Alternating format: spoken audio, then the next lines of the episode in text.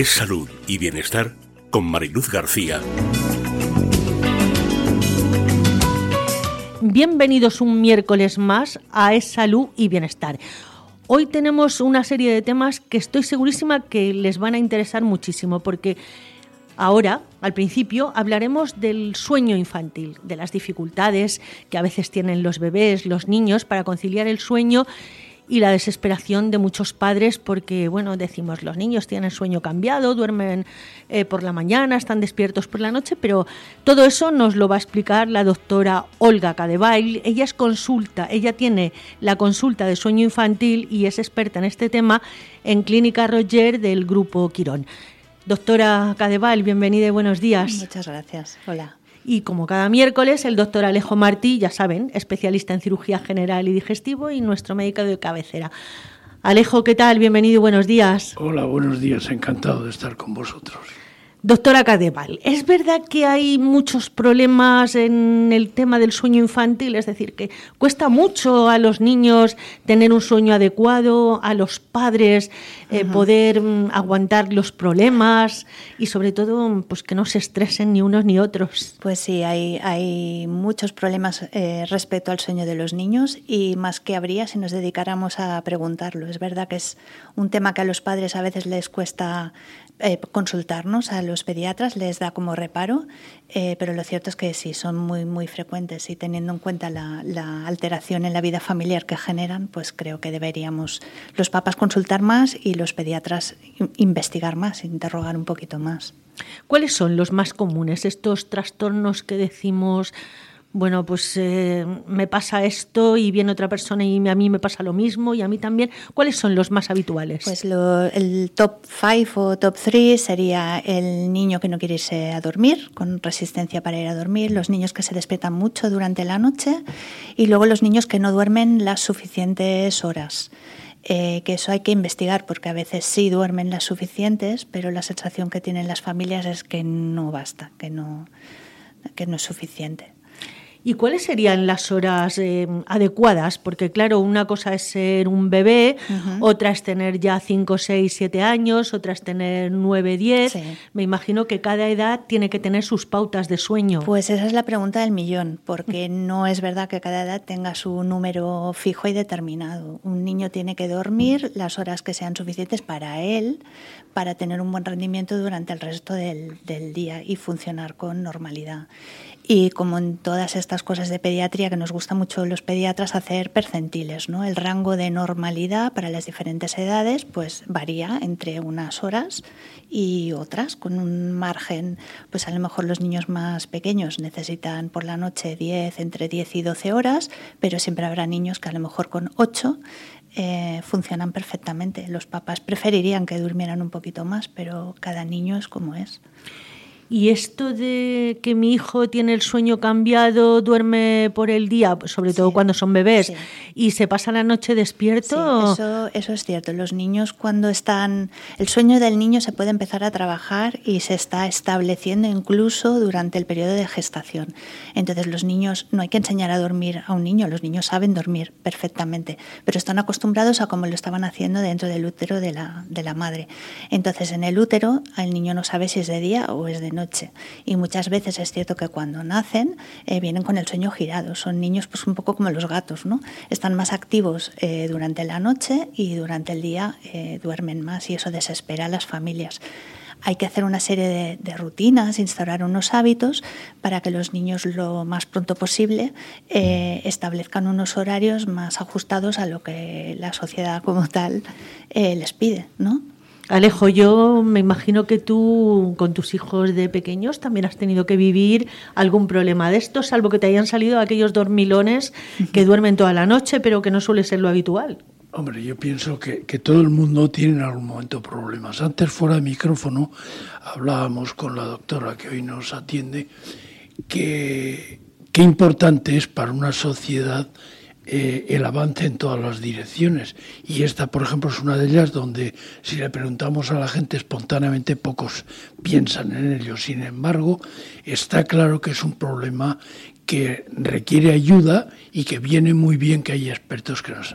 Yo la pregunta que le haría es, ¿cómo sabemos que un niño necesita un apoyo profesional por sus problemas de sueño, porque creo que sería bueno que este tipo de conocimientos los tuviéramos todos, incluyendo todos los pediatras, y saber cuándo echar mano de un profesional experto en este tema, ya que disponemos de él. Sí, pues sobre todo cuando el, el funcionamiento del niño durante el día no es adecuado. Eh, niños que a partir de los 18 meses, 24, se siguen despertando muchas veces durante la noche, más de tres, cinco veces. Niños que se despiertan y que te cuesta más de una hora volverlos a dormir. ¿vale? Estos niños habría que consultar. Pero luego mm, también hay que tener en cuenta, eh, como profesional, como pediatra, yo tengo que ver también eh, que este niño no tenga una patología que le esté interfiriendo en su sueño, porque a lo mejor el remedio para este niño no es ponerle unos horarios más rígidos, más estrictos ni vigilar que duerma sus siestas. Obviamente este niño, si le regulo sus horarios, va a dormir mejor, pero yo tengo que descartar que no haya una patología asociada que me esté perturbando el sueño o que no tome algunos fármacos o que necesitas como una investigación un poquito más exhaustiva. No es tan sencillo como pues a dormir a las 8 y te despiertas a las 7. Ojalá Ojalá fuera así de sencillo. ¿En qué edad se dan los mayores problemas? Pues los, las mayores preocupaciones en los padres son con los niños más pequeños, sobre todo los menores de dos años. Yo creo que en gran parte eh, por falta de información de los padres. Eh, el otro día venía una mamá y me decía, es que ya tiene seis meses, ya debería dormir la noche del tirón. Eh, no es así. Los niños de seis meses se siguen despertando y es normal que se sigan despertando y, hay que atenderlos y, esa eh, sensación que tiene esta mamá en particular no es correcta. Entonces, em, los niños más pequeños son los que yo creo que muchas veces no nos hemos adaptado al cambio que surge de repente del día a la noche de tener un bebé en casa y que, y que duerma trompicones y de esta manera, pero es la manera en que duermen los bebés. Entonces, a veces falta información y falta tiempo para adaptarse a este cambio, que aunque nos parezca que estamos ya preparados porque llevamos nueve meses con el bebé en la tripa, realmente es un día de repente que apareces en tu casa con el bebé en casa. ¿Vale? Estos son. Y luego niños un poquito más mayores también, en, a partir de dos años o así, niños que empiezan a ir a escoleta, que a lo mejor tienen un, un hermanito pequeño, que empiezan a tener infecciones, que empiezan a echar dientes. ¿no? Estos son otros niños que a veces surge problema por la propia mm, patología o las propias circunstancias de su vida. Y a veces los papás con toda la buena fe del mundo eh, tomamos eh, para ayudarles en estos días los volvemos a meter en la cama volvemos con chupetes biberones que luego a la larga nos vuelven a dar problemas con el dormir. Como aquel que dice le hemos fastidiado haciendo esto eh, y sobre todo si los llevas directamente a tu cama para tenerlos. Ahí sí que luego salir de esta dinámica es muy complicado. Y aprovechando ya que está aquí, hay un tema que a mí siempre me ha extrañado, porque hay pediatras que te dicen, no, la lactancia a demanda, y otros, no, la lactancia cada X horas. ¿Qué es lo correcto? A demanda. Actualmente las, eh, los protocolos y las recomendaciones son lactancia a demanda, tanto si es materna como si es con fórmula. Cada vez vamos más a, la demanda. Y si, por ejemplo, la demanda se retrasa cuatro o cinco horas, porque ahí sobre todo los padres primerizos dicen, bueno, ¿y ahora yo qué hago? ¿Le despierto, no le despierto? Pues va a depender del niño, otra vez, otra vez más. Eh, si es un niño que va ganando peso adecuadamente, que durante el resto del día está bien, bien, que come lo que tiene que comer el resto del día, mm, estos niños no hay que despertarlos. Es una bendición ¿eh? tener uno, uno de estos. Eh, y luego hay niños que sí, incluso por recomendación médica, eh, niños que fueron prematuros, que tienen muy poquitos días, que no han recuperado el peso de nacimiento. Estos a veces sí que intentamos mm, a veces despertarlos o adelantarles la toma. También te digo que a veces no es posible. Hay niños que no hay manera de despertarlos ni para comer. No, no, que se quedan dormidos y no hay forma. como piedras. Como piedras. Alejo. Bueno, pues como siempre yo entiendo que es imposible acertar y estar seguro de que aciertas en lo que es la educación y la crianza de los niños. Pero lo que sí que entiendo es que lo habitual y lo mejor es utilizar el sentido común.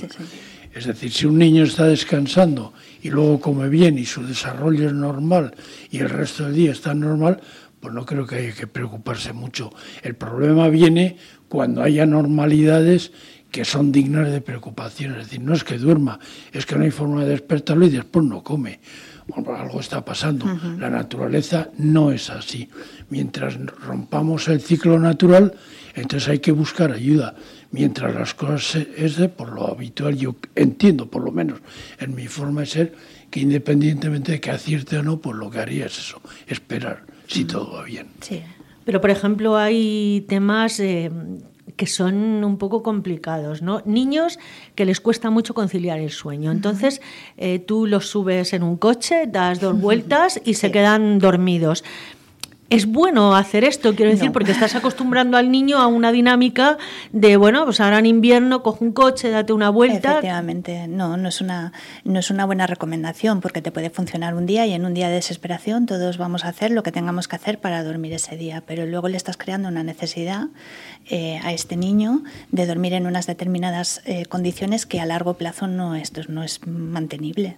Entonces, no, igual hay que revisar por qué se está despertando este niño, si hay alguna condición que en ese momento le está haciendo que duerma de esta manera eh, y luego intentar ayudarle a conciliar el sueño o, a conseguir dormirse em, durante la noche.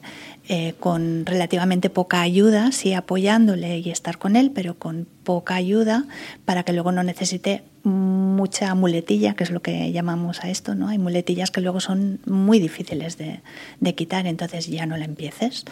¿No? Claro, es que por ejemplo hay padres a los que les puede la desesperación también y bueno, cogen al niño y me lo llevo a mi cama con nosotros a que duerma y luego sacar al niño de la cama es muy difícil. Bueno, eso también va a depender de lo que quieras a familia como familia. Es decir, si tu método de, crianza es con el niño en la cama y todos en la cama, eso es respetable. Y si no genera ningún problema, mm, pues se puede mantener, no tienes por qué quitarlo. Eh, entonces también en estos casos tienes que preguntar a la familia qué es lo que ellos quieren como familia. A veces hay consultas vicarias, ¿no? Vengo porque mi madre dice que el niño con dos años ya no tendría que dormir en la cama conmigo. Mi respuesta es, ¿y tú cómo lo ves? ¿Para vosotros es un problema que el niño duerma en la cama con vosotros? No, lo disfruto muchísimo y nos encanta. Pues ahí se acabó, ahí no es problema. Eso es respetable, ¿vale? ¿Y hasta qué punto los padres eh, siguen los consejos de los profesionales o se fían sobre todo por lo que le dicen las familias, ¿no? En este caso, los padres, eh, los abuelos, no, que me han dicho que tengo que hacer esto, no, que tengo que hacer lo otro, no, que dale al niño cuando es un poquito más mayor una tila que se va a dormir. ¿Hasta qué punto? Eh, pues depende de las familias. Hay algunas que, que, que confían muchísimo en el profesional que le atiende y otras que a lo mejor les es más accesible lo que viene de la familia o de las redes sociales y a lo mejor no tienen una relación de confianza con el médico para preguntarte estas, estas dudas. Yo creo que si no tienes confianza con tu médico para preguntar estas dudas, igual tienes que cambiar de, de, médico, ¿no? el pediatra, muchas, muchas veces estamos para acompañar en procesos que son de desarrollo del, niño. Entonces, eh, es importante poderlas consultar y no tener vergüenza. Y, yo creo que muchas veces es, es, vergüenza, no te consultan. Mm, no sé, que hay gente que a lo mejor piensa que los juzgamos o te vas a reír, Olga, pero pues no, no me voy a reír. O sea, todos hemos sido padres primerizos alguna vez y necesitamos ese apoyo. Claro, y un consejo para saber exactamente qué es mm. lo que estamos haciendo y si lo estamos haciendo bien, porque sobre todo si lo hacemos mal, que nos mm. digan no, hazlo de esta otra manera. Yo lo veo de otra manera, es que hacerlo mal es imposible. O sea, para hacer una cosa mal con los niños lo tienes que hacer mal a posta. Todos los padres intentan hacerlo mejor para el niño.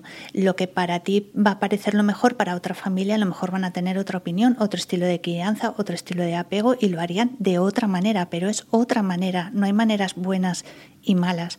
O sea, para hacerlo mal hay que hacerlo mal a posta. Y en el caso de los niños que son así más mayorcitos, no sé, 6, 7, 8 años, ¿Cuál es el problema, sobre todo, que les impide tener un sueño tranquilo, un sueño continuado? Sí, estos niños muchas veces eh, son niños que dormían bien y que empiezan a, levantarse por la noche, a no querer dormir, eh, y a veces aquí es difícil averiguar cuál, es, cuál es el problema. Eh, y ahí tienes que ir un poquito más al fondo también, ¿no? Ver, pues no vaya a ser que sea un niño por roncador, o con piernas inquietas, o que tenga em, pesadillas, o que haya abusado de las pantallas durante el día y, no sea capaz de relajarse a la hora que nos conviene que vaya a dormir, ahí hay que rascar un, poquito más. Por aquí va a ir yo ahora porque ya casi que se nos acaba el tiempo, por el tema de, las pantallas. Es cierto que hoy en día los niños empiezan muy, muy pronto, de hecho es un regalo de 8 o 9 años, eh, un móvil. Entonces, ¿esto hasta qué punto les impide conciliar el sueño? Porque la pantalla, la iluminación, el estar pendientes... Eh, desvela. Eh, a los niños y a los adultos. ¿eh? Los adultos también nos vamos a la cama con el móvil y no lo desconectamos y estamos en una cena y estamos con el móvil. Eh, esta estimulación continua para el cerebro y además esta estimulación también lumínica hace que, que tu eh, reloj interno, que es el que segrega la, la melatonina, que es la hormona para, para, inducir el sueño, no se segregue a las horas que tocaría, con lo cual la retrasas, retrasas esa secreción y por lo tanto se retrasa el inicio del sueño en estos niños. Em, las pantallas, los teléfonos, incluso tener teléfono enchufado en la habitación no se recomienda a nadie, al menos en la horita antes de, irte a la cama. Salvo que esté apagado, porque si no... la recomendación incluso es no tenerlo cargando en tu habitación, el teléfono fuera de la habitación fuera de la habitación. No caes en la tentación de mirarlo ni de encenderlo. Bien, pues eh, nada, nos queda un minutito. ¿Cuáles serían las recomendaciones más importantes para que bueno, los niños tengan un sueño tranquilo, un sueño adecuado? Pues que los papás también sepan, eh, tengan conocimiento de lo que es esperable en el sueño de los niños en las edades que tienen en ese momento, o sea, tener información tener una buena información y luego recordar que los, el sueño saludable se puede empezar a trabajar incluso desde el embarazo, ¿vale? Recomendando a las mamás paseos, una dieta saludable, ¿vale? Tomarse su tiempo, ellas también para cuidarse, estar tranquilas, bajar el cortisol de las mamás y de los niños. Creo que es muy importante empezar desde el principio. Desde bien al principio, sí, es posible, sí. Y luego recoger un poco los frutos de, de lo que has hecho, ¿no? Que te has portado bien, aunque a veces salen niños que, en fin, eh, hagas lo que hagas es imposible. Pues, eh, doctora Cadevay, le doy las gracias por haber estado con nosotros, por habernos contado un problema del que muchas veces se habla, pero del que no se toma conciencia y del que no se atreven a preguntar al pediatra cuando el pediatra está ahí para esto. Exactamente. Porque no todos hemos nacido sabiendo. Ninguno, probablemente. Y hay problemas que serían fáciles de solucionar y no tenemos ni idea. Doctora Olga Cadeval, eh, responsable de la consulta de sueño infantil de Clínica Roger del Grupo Quirón, gracias. A vosotros. Y muy felices fiestas. Igualmente.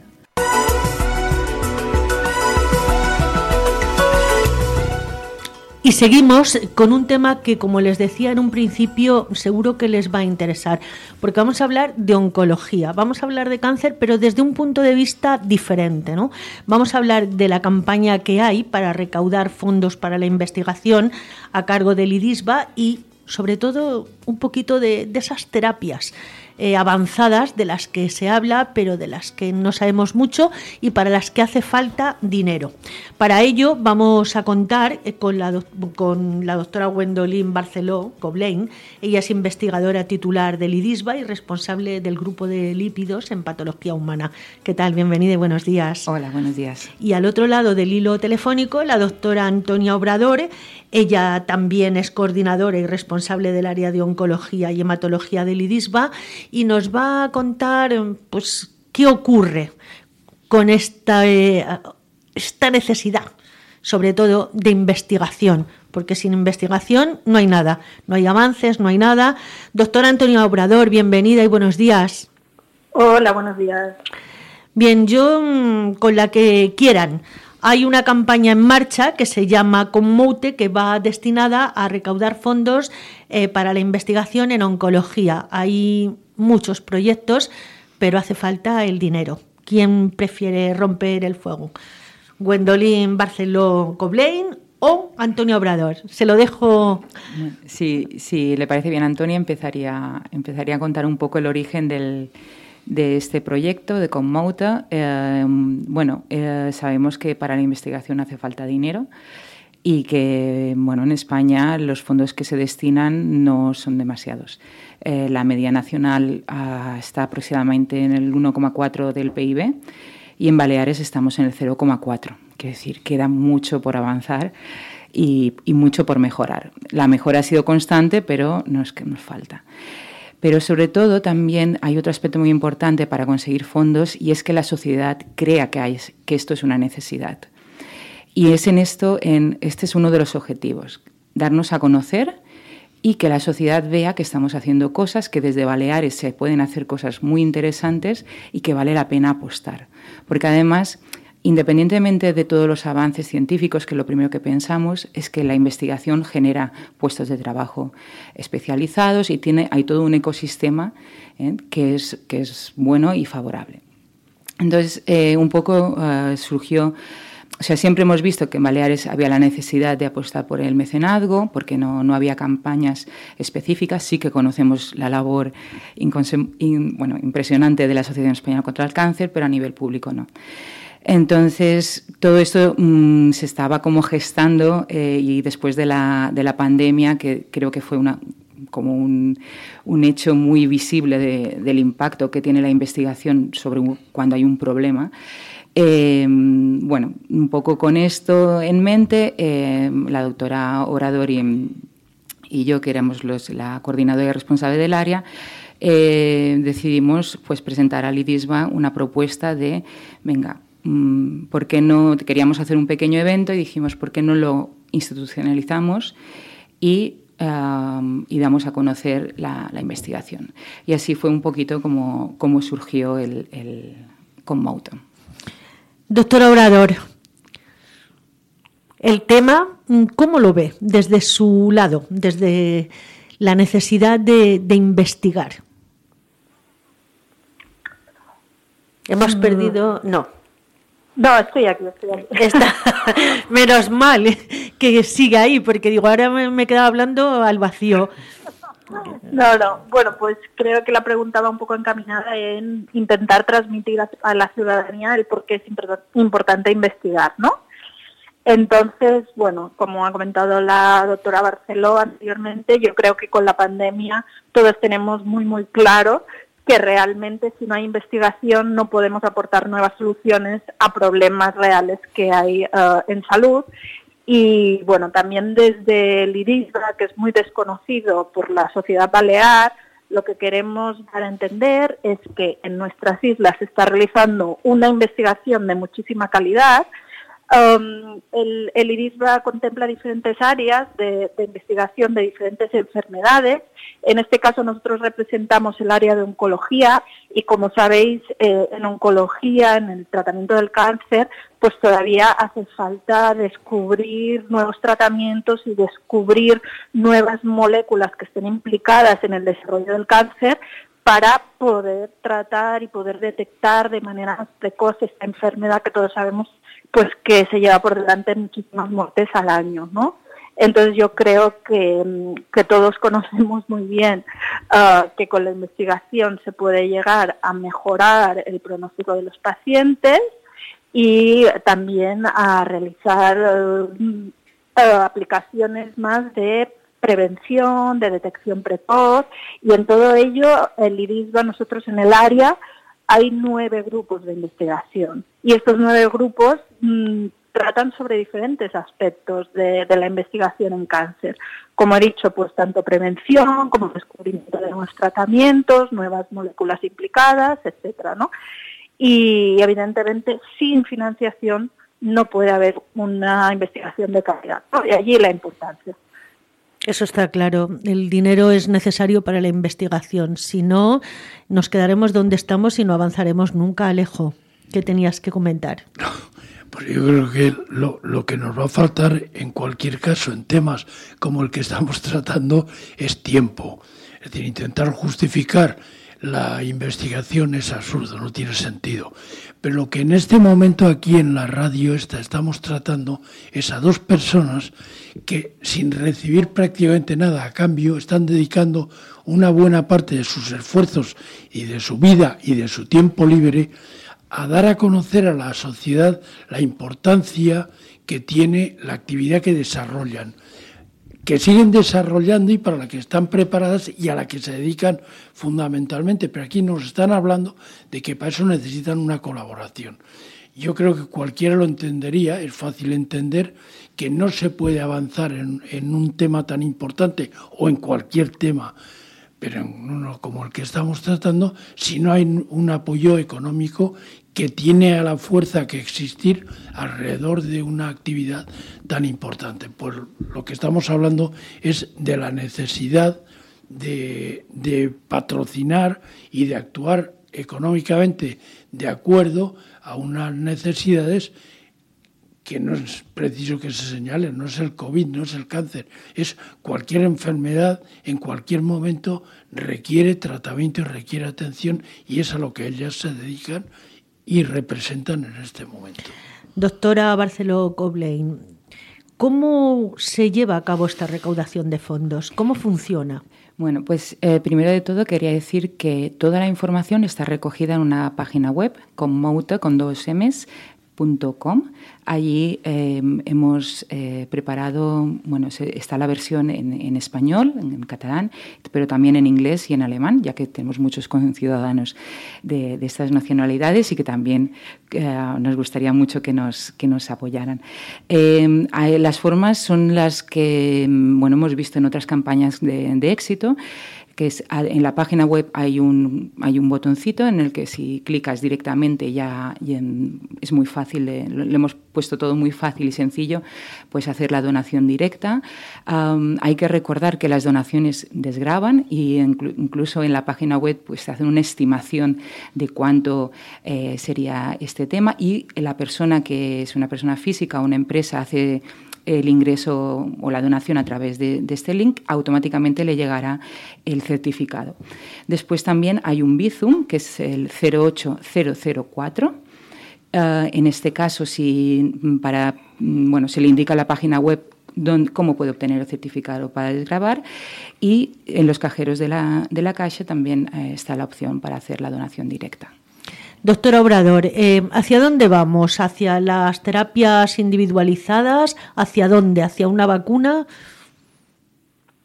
Pues bueno, hay, en los últimos 10, 15 años ha habido un avance importantísimo en el tratamiento del cáncer y eh, lo que ha supuesto un cambio eh, en cuanto a una mejora muy importante de estos tratamientos efectivamente es lo que comentáis, ¿no? Este tratamiento más personalizado. Hacia dónde vamos hoy en día, pues es a intentar ver, um, tipificar muy bien cada tipo de tumor, cómo se comporta a nivel molecular para poder dar en cada caso el fármaco uh, más y más uh, efectivo, ¿no? Para ese paciente.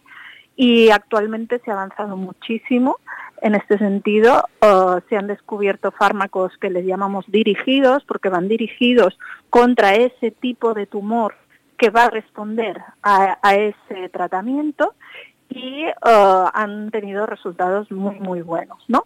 También ah, hay otra rama de, los tratamientos que han sido muy importantes en los últimos años, que es la inmunoterapia, que no va tanto dirigida a destruir la célula tumoral por, por este mecanismo que se conoce, que está alterado, sino a potenciar el sistema inmune para que nuestro propio sistema inmune destruya las células tumorales.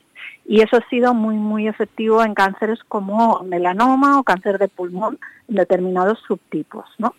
Y en cuanto a la vacuna, esto oh, supongo que en algún momento veremos algunos resultados ya reales de algunas vacunas que se podrán aplicar también a, pacientes con cáncer. Pero este campo a día de hoy es más investigacional, todavía no ha llegado a la clínica. Claro, hay dos cánceres además que mm, son la bestia negra, por ejemplo, el cáncer de páncreas y en un gran número de ocasiones el, cáncer de pulmón. Es decir, aquí hay eh, dos tipos de cánceres que, bueno, hace años se pensaba que a estas alturas pues habría tratamiento eficaz, pero que va, ahí seguimos.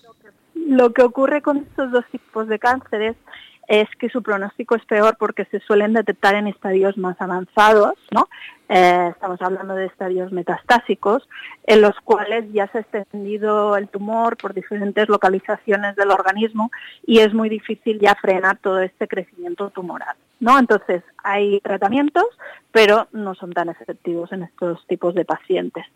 Um, lo que sí que sabemos en cáncer es que cuanto antes actuemos en la progresión tumoral, más probabilidades de que los pacientes se curen. Entonces, Otro área muy importante es poder detectar estos tumores que tienen esta elevada agresividad en estadios más precoces y también en ellos se está avanzando mucho. Se están buscando diferentes biomarcadores, por ejemplo, en sangre, para poder hacer análisis de sangre y poder detectar algunos tipos de cáncer que de otra manera pasan desapercibidos, ¿no? porque no dan sintomatología o son más difíciles de detectar. Claro. Doctora Barceló Coblen, ¿cómo está siendo hasta ahora la campaña? ¿Está respondiendo bien la gente o todavía estamos un poco como que no sé qué hacer? Bueno, yo he de decir que una de las grandes sorpresas ha sido que, nadie nos ha dicho que no. Es decir, cuando hemos pedido colaboración, se, nos ha dado. Es una campaña que nació desde los investigadores y ha ido creciendo poco a poco. Hemos tenido ya una serie de, eventos. Y hicimos una en el teatro principal, que bueno, prácticamente se llenó para, ver a cinco escuelas de baile de aquí de, Mallorca. hemos hecho otro, otro concierto y ahora ah, lo que nos falta un poco es que sea la población la que, la que se mueva. Nosotros en la página web está explicado, esta campaña va dirigida tanto a centros educativos que nos pueden ayudar simplemente haciéndose una foto en el patio y diciendo con Mauto por la, por la investigación y colgando en, sus redes sociales o, difundiendo la campaña a través de los padres, madres y tutores los eh, las entidades deportivas, pues al principio de un partido de fútbol o de básquet o de atletismo, una carrera, hablar de decir nos hemos adherido a la campaña, todo lo que es difusión también es una gran ayuda, porque entonces todos los socios de ese club, por ejemplo, pues ya, ya han oído la campaña y si quieren pueden, pueden adherirse. Y luego este, también hacer un llamamiento a la pequeña y la gran empresa, ¿no? que son a, tanto difusión como a la hora de invertir, pues son los que nos pueden eh, ayudar más. Eh, he de decir que todo el dinero que se recapte irá para proyectos de, investigación, dependerá un poquito de la cantidad final que, lleguemos a conseguir y que la idea, que esto es un poco lo que la doctora Obrador y, yo con la idea que empezamos, es que esto sirva como ha roto el hielo, porque era algo que se hablaba mucho tiempo, lo vamos a hacerlo, pero no se llegaba a cristalizar y que eh, queremos que sea una campaña anual, como ha comentado la doctora Obrador. Tenemos diferentes áreas de, conocimiento en el, en el instituto y que el año que viene puede haber un conmouta por la investigación en, por ejemplo, enfermedades infecciosas, respiratorias. O... Sí, enfermedades raras. Exacto, exacto. ¿Y los poderes institucionales eh, cómo reaccionan a estas campañas? Quiero decir, porque yo pienso, ¿no? La investigación tendría que ser algo que tendría que partir de los propios gobiernos autonómicos o del gobierno central, o sea, dedicar más fondos. Y claro, el hecho de que no dediquen, pues nos lleva a, tener que hacer este tipo de campañas. Bueno, yo lo intento ver un poco más positivo. Es decir, eh, las instituciones se tienen que mover. Eh, ya he puesto los números sobre la mesa al principio de todo. Un 0,4 somos los últimos en España y no hay un motivo lógico. Que decir, somos una, una comunidad rica. Entonces aquí hay algo que, que falla. Y es multifactorial. Pero después eh, también es muy importante, por eso insisto mucho en la implicación de la sociedad y que nos conozcan, porque mm, al final eh, los políticos de, todo el arco político que tenemos se mueven por lo que la gente le exige. Quiero esto. Entonces, si la sociedad exige tener un, sistema de investigación fuerte, el político va a tener que responder o bueno, otro tendrá más presión por responder. Y es un poquito donde nosotros, además de seguir exigiendo desde tanto a nivel individual como a nivel institucional por tener más dinero de los políticos, eh, lo que nos pueden eh, ayudar es, la sociedad. Doctora Obrador, ¿algo que añadir? Porque el tiempo se nos está echando encima. Pues no, totalmente de acuerdo con la doctora Barceló y nada, lo que necesitamos es que nos conozca la sociedad y que se anime a participar y de momento estamos súper agradecidos con, con la respuesta que estamos obteniendo. Sí, hay que hacer un llamamiento a la sociedad, pero también hay que hacérselo a los políticos, Alejo. Tú siempre lo dices. Es que yo creo que hay, hay tres niveles aquí de los que estamos hablando. Uno el institucional, otro el, el, particular, pero con interés, que podría ser la industria farmacéutica, y otro es el que estamos presentando, que yo creo que es importante por la relevancia que debiera tener que es a nivel particular. La gente tiene que ver el beneficio de este tipo de actuaciones. Yo creo que esto a la larga se tiene que traducir en cosas pues como el reparto de lotería de los clubes de fútbol, como eh, eh conciertos, formas de recaudar eficaces que sí que son eficaces y que la gente entiende que son muy positivas y que hay que colaborar. Fijaos que yo creo que la gente es muy generosa y cada vez que hay una campaña de este tipo dan una lección a los que deberían dedicar más dinero y no dedican. Doctora Obrador, muchas gracias por haber estado con nosotros y por habernos ayudado a entender la campaña y la importancia de la investigación.